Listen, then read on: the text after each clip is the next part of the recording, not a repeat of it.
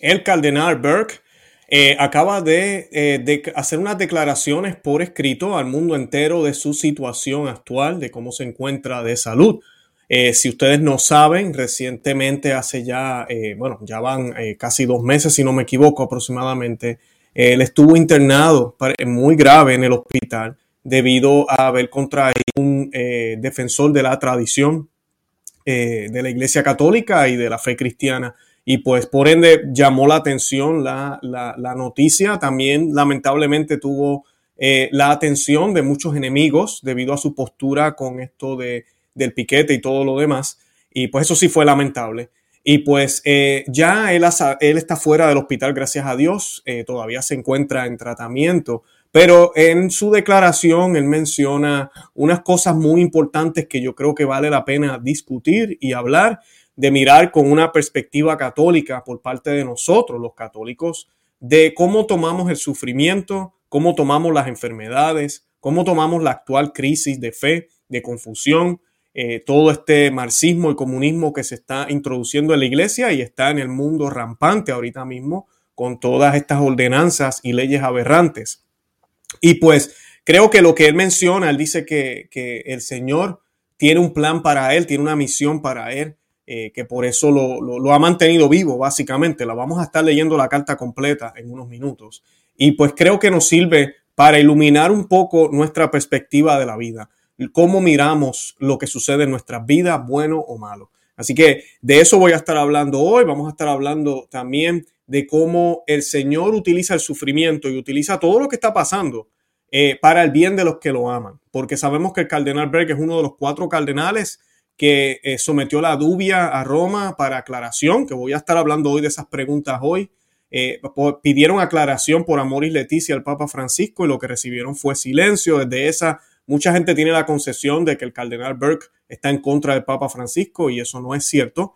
También vamos a hablar de eso hoy. Y vamos a estar mirando, ¿verdad?, cómo después de esta enfermedad, cómo el papel del cardenal Burke, en mi opinión y en la opinión de muchos, va a ser de mucha importancia ahorita mismo, además de lo que ha ido pasando después de, después no, durante esta emergencia. Todo lo que ha ido sucediendo en la iglesia, como ya ustedes saben, hay unos mandatos ahorita mismo hasta en el Vaticano de que si uno no es parte del club no te van a dejar entrar en el Vaticano. Y pues todo esto ha cambiado el panorama dentro de la Iglesia Católica. Y pues además de tradiciones custodes, luego de, de, todo esto también, de cómo se ha atacado la misa tradicional, hay demasiadas cosas, demasiados frentes y él sabe que él, tiene que luchar y batallar junto con los que queremos defender la sana doctrina, que queremos que nuestros nietos, nuestros hijos también obtengan lo que nuestros abuelos y, el, y los, nuestros antepasados disfrutaron. Y pues eso es lo que vamos a estar hablando en el día de hoy y vamos a estar analizando en unos minutos.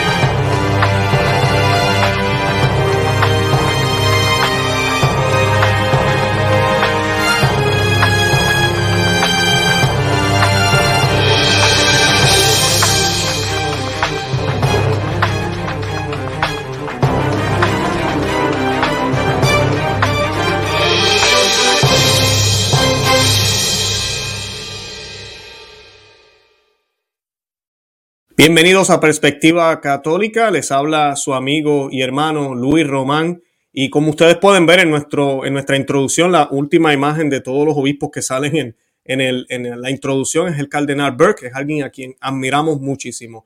Yo para comenzar quisiera que hiciéramos una oración a la Santísima Virgen María. Voy a estar leyendo una oración y necesito que todos los que están viendo el programa y se están uniendo al programa ahorita se unan a mí en oración. Vamos a orar por la Santa Iglesia Católica las cosas no están bien dentro de la Iglesia Católica y están aún peor fuera de ella. El mundo no va a mejorar hasta que las cosas se arreglen dentro de la Iglesia Católica. Sabemos que eh, la verdad está ahí, eh, está presente, Cristo es la verdad y nunca eh, se puede ir. las puertas del infierno no prevalecerán contra ella, pero los charlatanes que están ocupando sillas importantes están haciendo de las suyas y cada día es más y más y más los ataques. Es increíble. Y lamentablemente la gran mayoría de los católicos no se dan cuenta, piensan que todo está bien, que todo está normal. Así que hoy vamos a unirnos en oración, vamos a pedirle a la Santísima Virgen por la salud del cardenal Burke, pero también vamos a pedirle por la iglesia en general. Y esta oración la vamos a hacer en el nombre del Padre y del Hijo y del Espíritu Santo. Amén.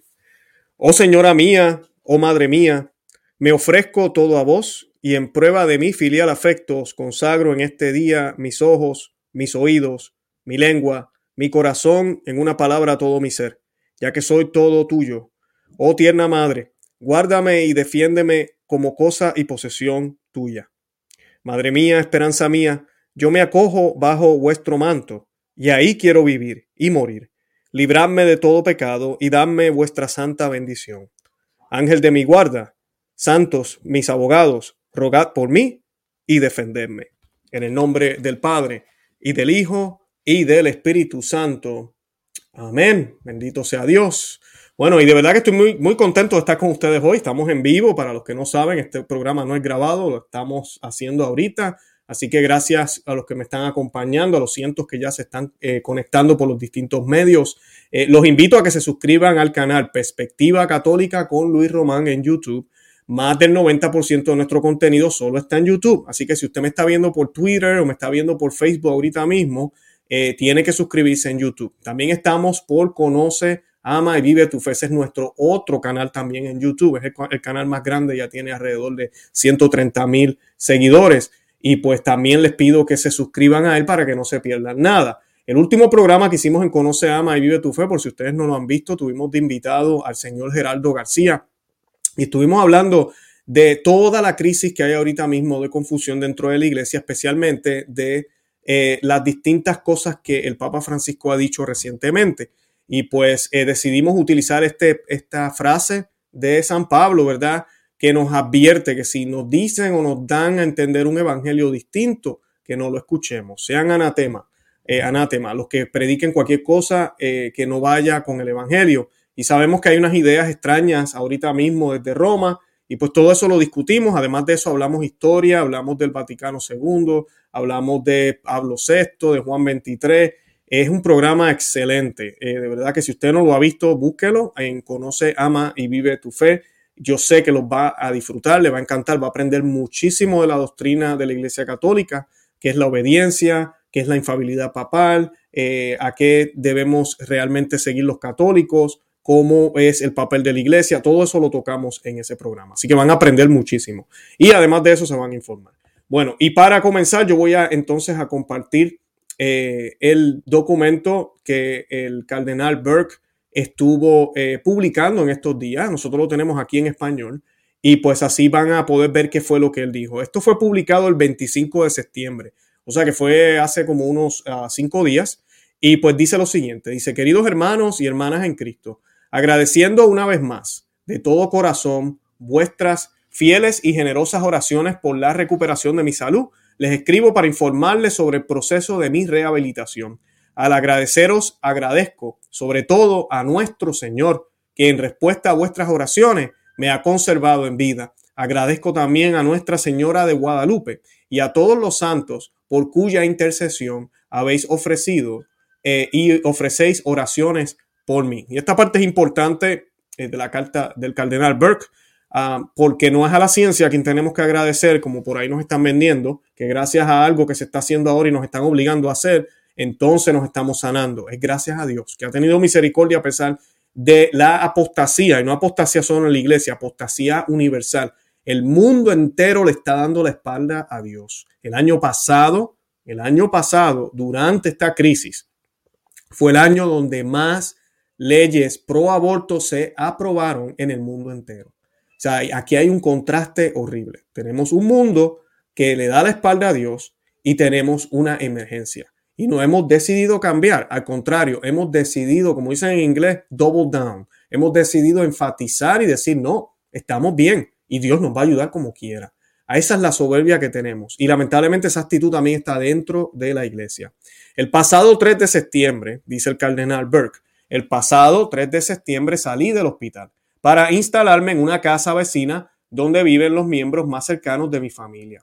La casa está bien equipada para el programa de rehabilitación que estoy siguiendo. Mi secretario sacerdote ha venido ahora desde Roma para quedarse conmigo, de modo, eh, de modo a ayudarme con mi programa de rehabilitación. También me está ayudando a responder a la correspondencia y a lidiar con muchos cambios de agenda necesarios debido a que, al tiempo que estuve en el hospital. Y ahora las varias semanas que necesitaré para recuperarme lo más completamente posible de la enfermedad. Y pues en México, yo sé que se acuerdan muy bien del cardenal Burke. Hace poco, en junio, eh, tuvieron el Sumorum Pontificum y el cardenal Burke estuvo allá con la fraternidad de San Pedro, celebrando la misa tradicional, por supuesto, y ordenando a un sacerdote, a un joven sacerdote, utilizando los ritos tradicionales de la iglesia, permitidos por Roma, en total comunión con Roma, nada de, de, de, de estar aparte de la iglesia, para nada, al contrario. Y el cardenal eh, estuvo por allá, eh, fue algo muy hermoso para muchísima gente.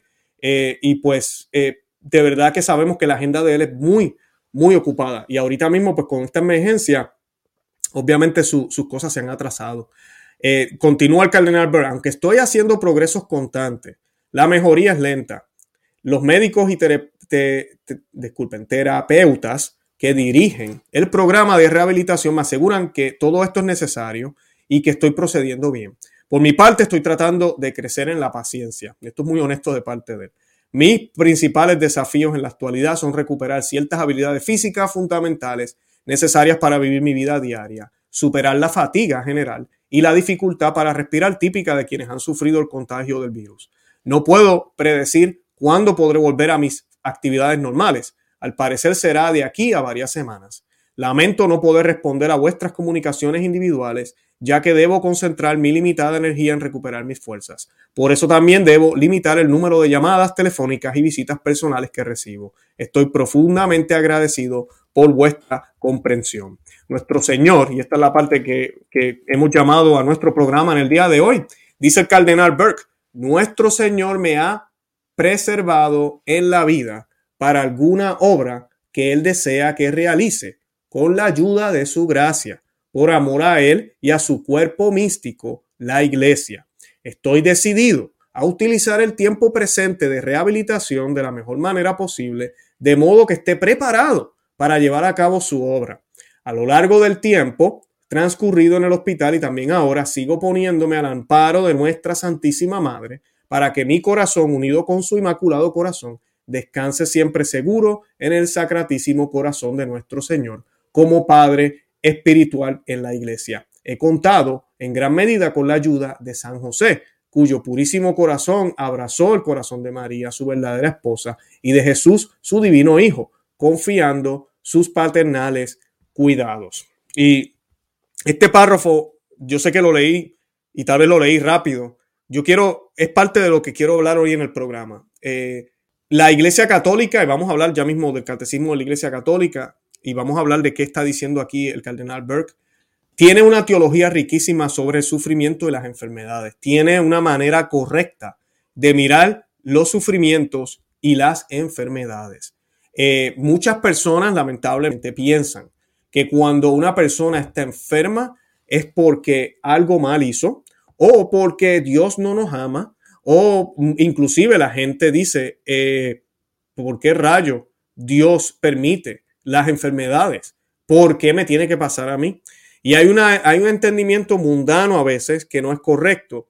En las iglesias protestantes hay un espíritu también mundano en este sentido, porque sí se nos habla de que si estamos con Dios, entonces no nos vamos a enfermar. Lo cual no es cierto. Las enfermedades son consecuencias de un mundo caído donde vivimos y de pecados que han sido cometidos por nosotros también, pero cometidos por todos. Hay unas consecuencias. Cada pecado que nosotros cometemos, y esto yo quiero que todos los que me están viendo ahorita lo tengan en su mente, cada pecado que cometemos, así sea pequeño, es como una gota que cae en un vaso de agua o en un cubo, una cubeta. Usted sabe cuando usted, la gota cae, forma unas ondas, ¿verdad? Redondas que se pueden ver. Esas ondas siguen hasta que tú y yo nos morimos y siguen. Y van a seguir hasta que se acabe todo, hasta que se acabe el mundo entero, hasta que Dios termine con la historia de la humanidad. O sea que el pecado es grave.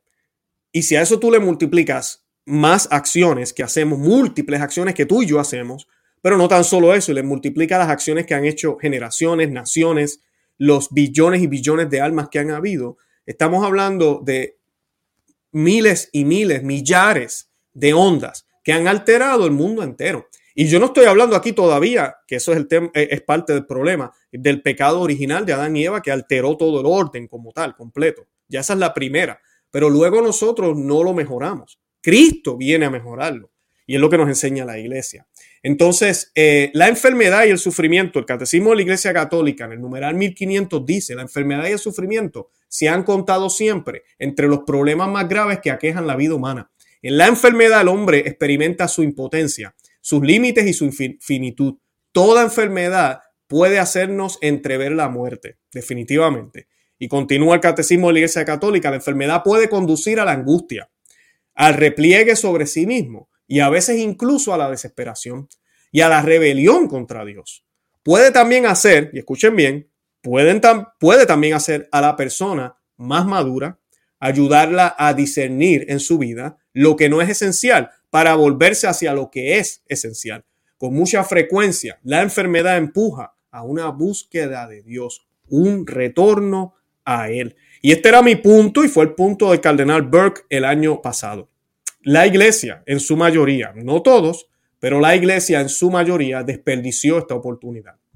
El año pasado, mucha gente sintieron ese temor, sintieron ese miedo, eh, se dieron cuenta que la muerte es real, porque aunque parezca eh, loco para muchos de los que ven el programa, tal vez no tiene sentido, pero allá afuera hay personas que no piensan en la muerte. Hay gente que ni siquiera como que no realizan o no se dan cuenta que nos vamos a morir, que si algo hay seguro en la vida es la muerte. Si algo hay seguro en la vida nos vamos a morir e inclusive los santos nos enseñan, el santo cura de Arce especialmente, nos habla que nuestra vida es un caminar y una preparación para la muerte, para ese momento especial, para la muerte. Y digo momento especial porque todos tenemos que pasar por, esa muerte. Hasta Cristo pasó por ella, para poder llegar a, la, a las glorias eternas si hemos hecho las cosas bien. Entonces, tenemos que prepararnos para ese momento porque no sabemos el día y la hora. Lamentablemente el año pasado la gente corrió a las iglesias, gente que no creía, pero que encontraron puertas cerradas. Y el cardenal Burke fue uno de los más que enfático habló sobre eso. Sí, tenemos que tener precauciones, sí, tenemos que hacer todas estas cosas aquí y allá, pero no podemos cerrar las puertas de la iglesia. No podemos cerrar o no permitir que la gente se acerque a Cristo, cuando la iglesia es quien se supone que acerque al mundo al Señor. Por eso les decía al principio del programa, si las cosas están ahora peor después de esta enfermedad, es porque la iglesia empeorado, empeorado después de esta enfermedad. Y una de las eh, formas de mirarlos en la liturgia, siempre los que me siguen saben, termino en ese tema siempre.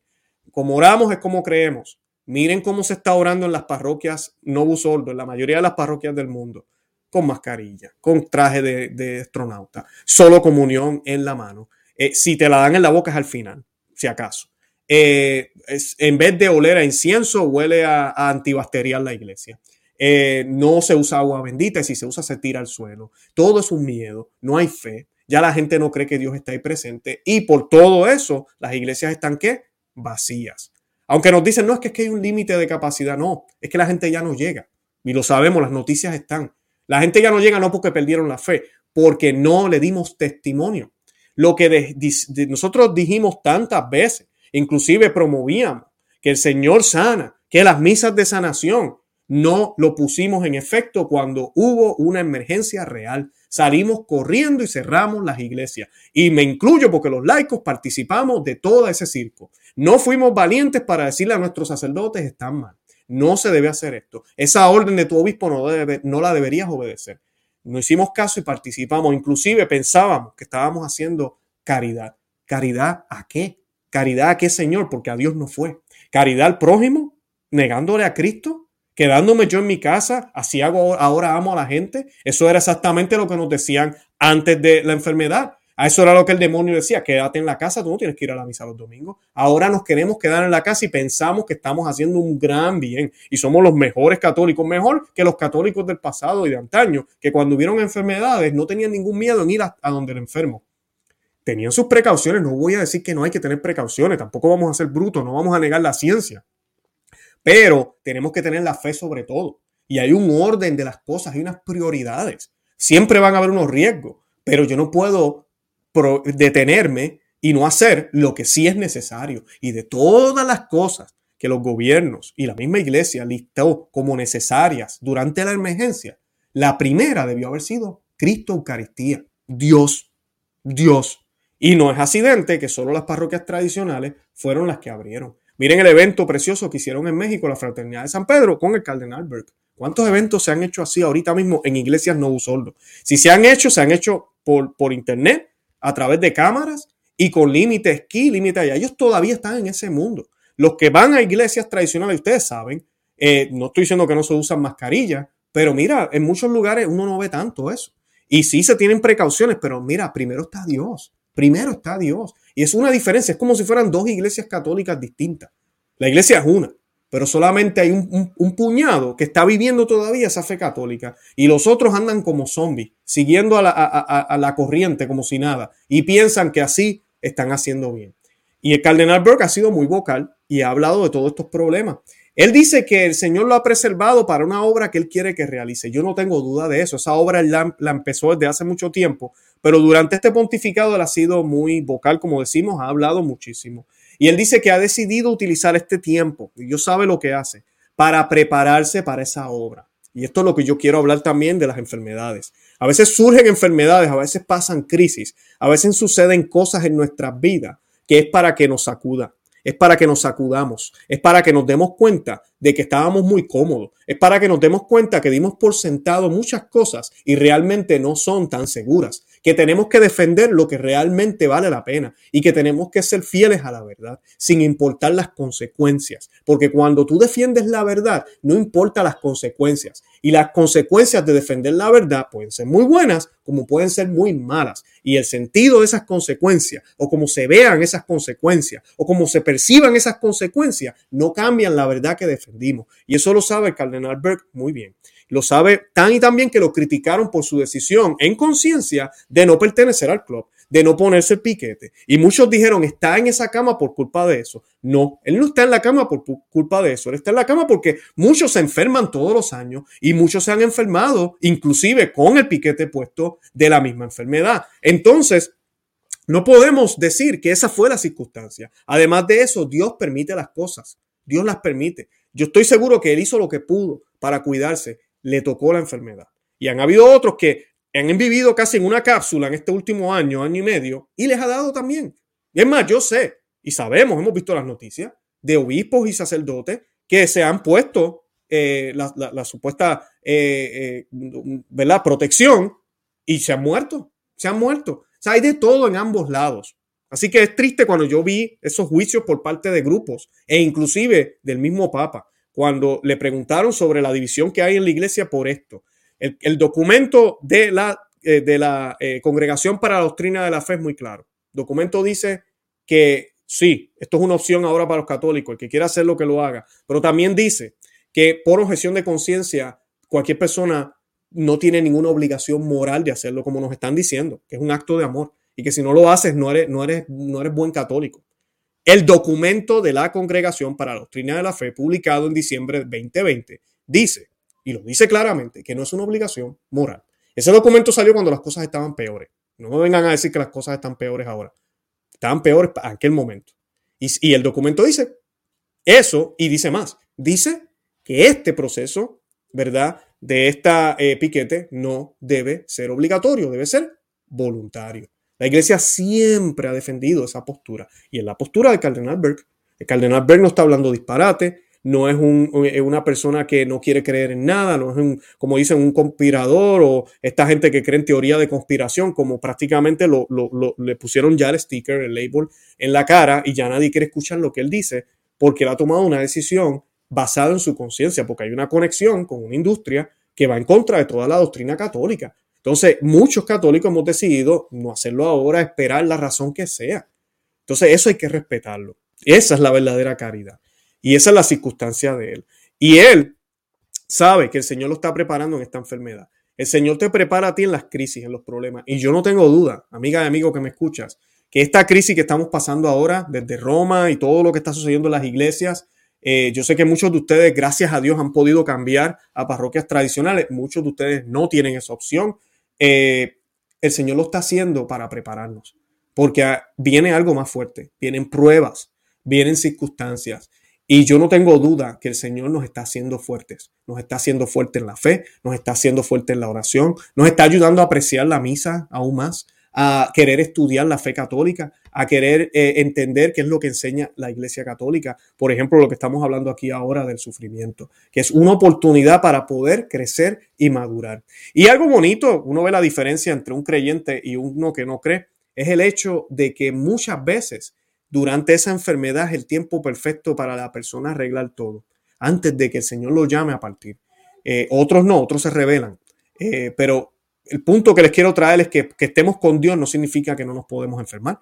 Que estemos con Dios no significa que no nos van a pasar cosas a veces desagradables. Eso no es prueba de que Dios no existe. Eso es prueba de que el mundo es un mundo caído y de que Dios permite a veces las cosas para el bien de los que lo aman. A veces no siempre. Él permite las cosas para el bien de los que lo aman. Eso dice su santa palabra. Y la carta dice, os ruego que continuéis orando, dice el cardenal Burke, por mi plena recuperación, por mi parte, cada día yo ofrezco mis oraciones y sufrimientos. Escuchen bien, esta, es la parte que todo católico debe hacer. Inclusive así le dé usted una fiebre, un achaque, le, le duele la espalda, eh, cualquier cosa, usted tiene artritis. Esta es la actitud que deberíamos tener siempre. Por mi parte, cada día yo ofrezco mis oraciones y sufrimientos por vuestras muchas intenciones. Ni siquiera lo ofrece por él mismo, lo ofrece por los demás. Qué bonito, ¿no? Oremos todos dice el cardenal Burke, y ofrezcamos sacrificios por el mundo y la iglesia, que están acosados por tanta confusión y error, haciendo grande y hasta mortal daño a muchas almas. Palabras fuertes del cardenal Burke, pidiendo a Dios que os bendiga a vosotros y a vuestros hogares y a todas vuestras actividades soy vuestro en el Sagrado Corazón de Jesús, en el Inmaculado Corazón de María y en el Purísimo Corazón de San José. Firma Cardenal Raymond Leo Burke.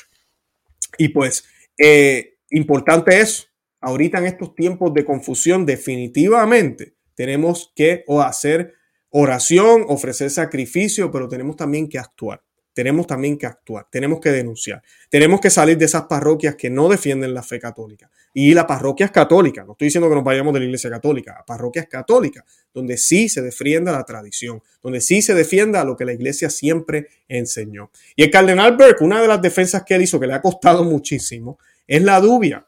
Cuando salió a Moris Leticia, uno de los peores documentos escritos en la historia de la iglesia católica, sí, lo dije así mismo, eh, tendrá muchas frases que sonarán bien, pero hay unos errores horribles. Cuatro cardenales, entre ellos el cardenal Berg, esto fue en el 2016, ¿sí? porque esto lleva ya rato. ellos le hicieron cuatro preguntas, un documento que, es, que se puede hacer, que no es una ofensa al papado, es una dubia, es una pregunta que se le hace a la Santa Sede. Y la Santa Sede responde usualmente pero en el papado del diálogo supuestamente y del acompañamiento, solo le responden a los homosexuales, a, los transexuales, a, los que no son católicos, a los luteranos, eh, pero a los tradicionales no, no hables con ellos, al cardenal Zen de China, no, no, no, no, no hablemos de las circunstancias de China, y eso es secreto, nosotros no vamos a decirle a nadie lo que firmamos con el Partido Comunista eh, Chino, eh, y tampoco podemos hablar de ninguno de mis documentos, porque es que no, yo soy, yo soy el Papa, a mí no me, no me hagan preguntas. Así estamos.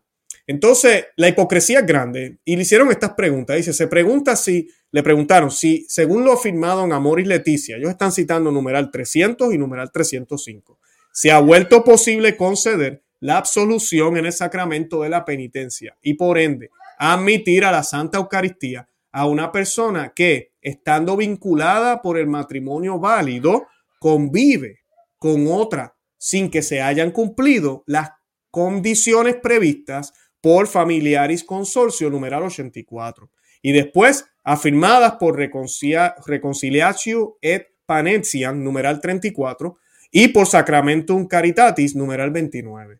La expresión, dicen ellos preguntan, la expresión en ciertos casos de la nota 351 y numeral 305 de la exhortación Amoris Leticia puede ser aplicada a divorciados en una nueva unión que siguen viviendo eh, eh, con, otra persona ahora? O sea, eso es lo que ellos están preguntando. Eh, es una pregunta válida porque este, este punto, El numeral 305 es el que usó los obispos de Argentina, algunos obispos en, Filipinas, y sé que en Europa también sucedió, donde comenzaron a, aprobar y a, y, y a permitir que parejas que se habían casado por la iglesia comenzaran a comulgar viviendo en segundas nupcias civiles. Y pues eso ha creado mucha confusión. Ahorita mismo eso sucede. Fue una de las preguntas. Usted está diciendo eso porque pareciera que dice que en algunos casos eh, eh, nos puede aclarar, porque que haya una claridad. La segunda pregunta es, después de la exhortación posinodal Amor y Leticia número 3304, ¿sigue siendo válida la enseñanza de la encíclica de San Juan Pablo II, Veritatis Splendor, número 79, basada en las Sagradas Escrituras y en la tradición de la Iglesia, respecto a la existencia de normas morales absolutas, válidas, sin excepción alguna, que prohíben acciones intrínsecamente malas? Esa es la pregunta. ¿Por qué? Porque el documento de Amor y Leticia habla muchísimo de circunstancias. No, que si la señora se casó una segunda anuncia, pero si no se hubiese casado, se hubiese muerto de hambre, y, ese hombre que está casado es un buen hombre, ellos realmente se aman, y el hombre está cuidando a los hijos, todo eso eh, puede ser verdad, pero eso no cambia lo que es bueno y lo que es malo, lo que está en, no está en un orden correcto, y por ende, qué cosas deberíamos hacer. La iglesia lo que enseña es que deben vivir como hermanos, así de sencillo, pero nadie quiere decir eso hoy en día. Entonces la pregunta que se hace, porque San Juan Pablo II en ese documento Veritatis Splendor, que es uno de mis favoritos, es muy claro sobre lo que es malo y bueno y no hay grises. Aquí no hay grises, o es sí o es no. Amor y Leticia está lleno de grises, brown, de todos los colores. Entonces esa es la pregunta que ellos están haciendo.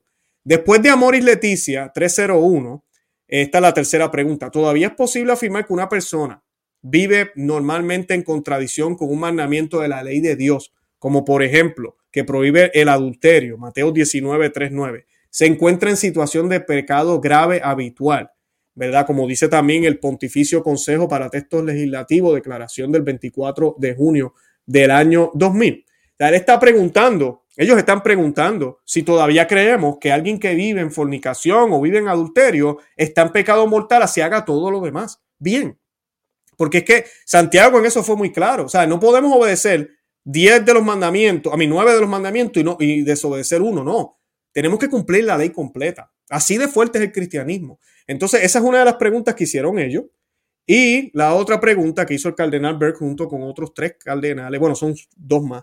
Dice, después de las afirmaciones de Amor y Leticia en el numeral 302 sobre las circunstancias atenuantes de la responsabilidad moral, ¿Se debe considerar todavía válida la enseñanza de la encíclica San Juan Pablo II Veritatis Splendor número 81, fundamentada en las Sagradas Escrituras y la tradición católica, según la cual las circunstancias o las intenciones no podrán nunca transformar un acto intrínsecamente deshonesto por su objeto en un acto subjetivamente honesto o justificable como elección. Y esto es lo que le decía ahorita del ejemplo. El fin no justifica los medios. El fin no justifica los medios. Eso es enseñanza católica que se nos quiere quitar hoy en día.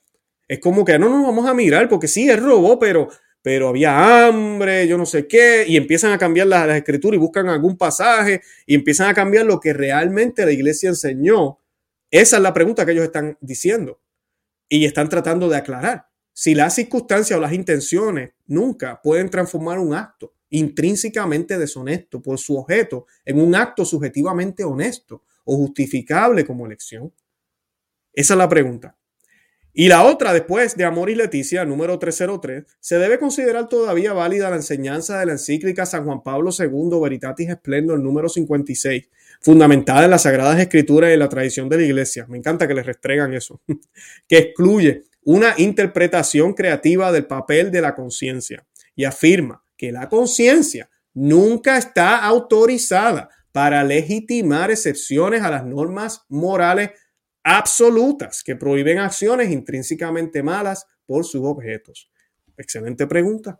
¿Por qué? Porque hoy en día no se nos quiere hablar de, de cosas absolutas, eso es muy rígido, eso es muy fuerte y no dejamos que el Espíritu Santo viva y se mueva y actúe como queremos que actúe. Eso es lo que nos dicen hoy en día y se nos quiere hablar. Cuando la iglesia en eso siempre fue muy fuerte y lo ha sido. Y cuando usted lee las Sagradas Escrituras, es exactamente lo mismo. Es muy fuerte Jesucristo. Inclusive, cuando usted ve el sermón de la montaña y Jesucristo empieza a hablar de los mandamientos, empieza a decir, se les dijo que amen a Dios y amen a, su prójimo. Pero ¿qué, ¿qué mérito hay en amar a quien te ama? Ama a tus enemigos. Se les dijo, y empieza, eh, eh, que, que eh, comete adulterio, pero yo les digo que con solo mirar una mujer con deseo, ya usted cometió adulterio. Él eleva todo, lo eleva a, algo más exigente, a algo más preciso. ¿Por qué? Porque ahora en Cristo tenemos las gracias, las podemos tener para poder cumplir esa ley. Y esa ley deja de ser pesada gracias a las gracias que Él me da, gracias a la, al Espíritu Santo que Él me provee y, a todo lo que Dios me da para poder vivir una vida eh, libre, una vida feliz, pero una, una vida con orden. Es lo que la iglesia siempre nos enseña y nos ha enseñado. Y es lo que estamos viendo poco a poco que se está tratando de quitar. Se está tratando de, de poner en contra dogmas y normas contra la fe, cuando las tres van del mismo, de la mano. Las dogmas y las normas, las doctrinas me ayudan a poder vivir mi fe correctamente. No van en contra, como nos quieren, nos quieren presentar. O no, que ritualismo. Ok, espérate, ¿a qué te refieres con ritualismo? Los ritos hay que seguirlos como son. Ahora, sabemos que el rito no actúa por sí mismo. Estamos hablando de Dios. Pero hay unas cosas importantes en ese rito que son milenarias, que son apostólicas, que nos llevan a esa fe eh, eh, eh, eterna de Cristo que es correcta, entonces yo no puedo jugar con eso. Y todos nos quieren poner en contra. Entonces, Cardenal Burke se ha dedicado, igual que el obispo Schneider y otros, a hablar de estos temas, a, decirle a muchos, incluyendo al Papa, cuando ha habido cosas que son ambiguas, que no son claras. Y por ende, pues se ha echado muchos enemigos. Durante esta enfermedad sabemos que el Señor lo está preparando, lo está preparando para algo grande, para algo fuerte. Y yo les quiero decir a ustedes, como les mencioné, nosotros, tú y yo, estamos siendo preparados para el sufrimiento, estamos siendo preparados para la gran prueba, porque todos vamos a tener que pasar por la gran prueba. Algunos tal vez no vamos a ser mártires de, de guillotina y de espada y de muerte, pero nos va a tocar pasar la gran prueba. La prueba nos toca a todos. Todos tenemos que pasar la prueba. El sufrimiento es parte de eso. Y muchos dirán, pero, pero no puede ser, Dios no puede ser tan malo. Dios, Dios no puede ser que quiera que yo sufra. Bueno, él hay un valor en el sufrimiento. Él quiso que los hombres, todos los hombres de la tierra vieran, viesen todo su sufrimiento, los sufrimientos de él en la cruz, para que cada hombre tuviese el coraje para cargar sus propios sufrimientos. Si él que fue Dios no se dio la gran vida, cuando se hizo hombre, porque tú y yo queremos la gran vida a costa de Él. Si Dios hubiese pasado por la tierra y solo hubiese sufrido un poquito, un poquito nada más, que hubiese derramado una sola gota, escuchen bien lo que les voy a decir, si el Señor hubiese derramado una sola gota, estaríamos igualmente redimidos. Una sola gota. Pero la lección de la conformidad con el dolor, la lección o la enseñanza de la aceptación del sufrimiento, como, como que algo que viene de lo alto, no un desastre en la vida, no un estorbo en la vida, no algo que no debería haber sucedido, que uno no comprende. Es el camino de, como camino necesario para llegar, para que el hombre llegue hasta donde puede llegar, el camino por el cual el hombre se dirige hacia la realización de su propio destino. Es decir, el Señor decide derramar toda su sangre, toda su sangre. ¿Era necesario? No. Ahora, ¿era apropiado? ¿Era bueno? ¿O es bueno que haya pasado de esa forma? Claro que sí. Por eso sucedió. Nuestro Dios es perfecto. Pero con una sola gota, una sola gota de su santa sangre, su sangre inmaculada perfecta, no sangre pagana, la sangre de Cristo es perfecta, santa, inmaculada, hubiese bastado, hubiese bastado. Pero Él decide derramarla toda. Y créanme, derramar toda la sangre no es algo placentero, es algo que se sufre. Cada uno de nosotros nació para cargar una cruz. Todos nosotros nacimos para eso.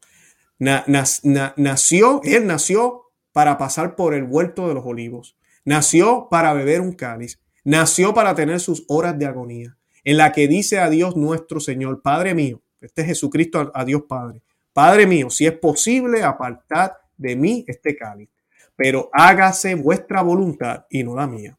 La idea, el ejemplo de que el dolor representa en la vida del hombre y que el hombre nació para dar gloria a Dios antes que nada sufriendo. Esta idea, rectrix fundamental en la formación del verdadero católico, no la tendríamos si no fuese presentada por un ejemplo, por el más sublime, por el más arrebatador de los ejemplos, el de nuestro Señor Jesucristo muriendo en la cruz. Y aquí en el mundo tenemos un contraste, porque el espíritu moderno no acepta esto, y sobre todo con el espíritu del mundo. Según el mundo, el hombre vino a la tierra para tener éxito, y la finalidad del hombre en la tierra es tener salud, enriquecerse, gozar de la vida, morir bien, cuando no haya más remedio, teniendo durante toda la vida la mayor, cuota posible de seguridad, de manera tal que incluso ya el sufrimiento, no solo el sufrimiento, sino inclusive el miedo, eh, no lo asalte. Bien, esta mentalidad es pagana por esencia. Calcular la vida así es entenderla como un pagano. O sea que tú y yo no podemos tener esa mentalidad. La formación católica que no prepare para el sufrimiento y para el dolor es una formación que se burla de nuestro Señor Jesucristo, cuya vida fue centrada en esa hora suprema de sufrimiento y de dolor. Y esto nos obliga a volvernos hacia nosotros mismos y preguntarnos, ¿cómo es que nosotros enfrentamos los sufrimientos de nuestra vida? ¿Cómo lo hacemos? De los cuales el mayor, no se tenga ninguna duda, es nuestra propia santificación. Porque ser santo es cosa de sufrimiento. Porque no hay santificación que no venga acompañada del dolor. Entonces la pregunta es esta. ¿Cómo miramos el sufrimiento de nuestra vida? ¿Cómo miramos el dolor que nuestra santificación causa? Es decir, combatimos nuestros malos impulsos, que como consecuencia del pecado original y de nuestras malas acciones vienen de la profundidad de nuestro ser. ¿Qué hacemos? No solo para reprimir los malos impulsos, sino para practicar las virtudes opuestas a esos impulsos. ¿Cómo hacemos para aceptar nuestras limitaciones? Porque las tenemos. No somos dioses. Ya sean limitaciones de inteligencia, limitaciones físicas de cualquier tipo, ya sean limitaciones sociales, falta de posición, de fortuna, de simpatía personal, no sé. ¿Cómo la persona acepta tener poca gracia?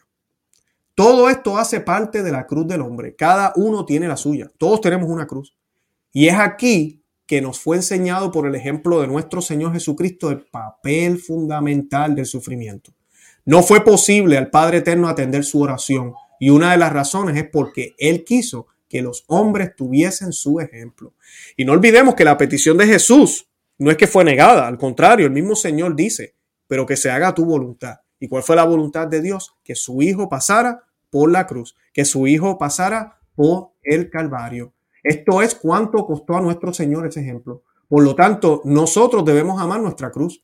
Por eso yo les he dicho, y yo sé que la crisis, como el cardenal Berg lo mencionó al final, en estos tiempos de confusión, en la carta que, que nos escribe, él dijo, os ruego que continúen orando. Por mi parte, cada día yo ofrezco mis oraciones y sufrimiento por vuestras intenciones. Y él dice, y esta es mi intención cuando yo hago estos programas, oremos todos y ofrezcamos sacrificios por el mundo y la iglesia que están acosados por tanta confusión y error, haciendo grande y hasta mortal daño a nuestras almas. ¿Qué está hablando él? Está hablando de los problemas de la iglesia. Él dijo iglesia, no está hablando del mundo. El mundo está haciéndole daño a las almas. El cardenal Burke está diciendo ahorita mismo que la iglesia está haciendo grandes errores y hasta mortal daño a muchas almas. La iglesia, estamos hablando de los individuos, no la iglesia como tal, la iglesia católica, ¿verdad? No me tomen a mal, no me confundan esa parte. Pero eso es lo que él está diciendo aquí. Entonces, tenemos que darnos cuenta entonces que nosotros tenemos que amar nuestra cruz y ofrecerla por lo correcto, por lo que está pasando ahora.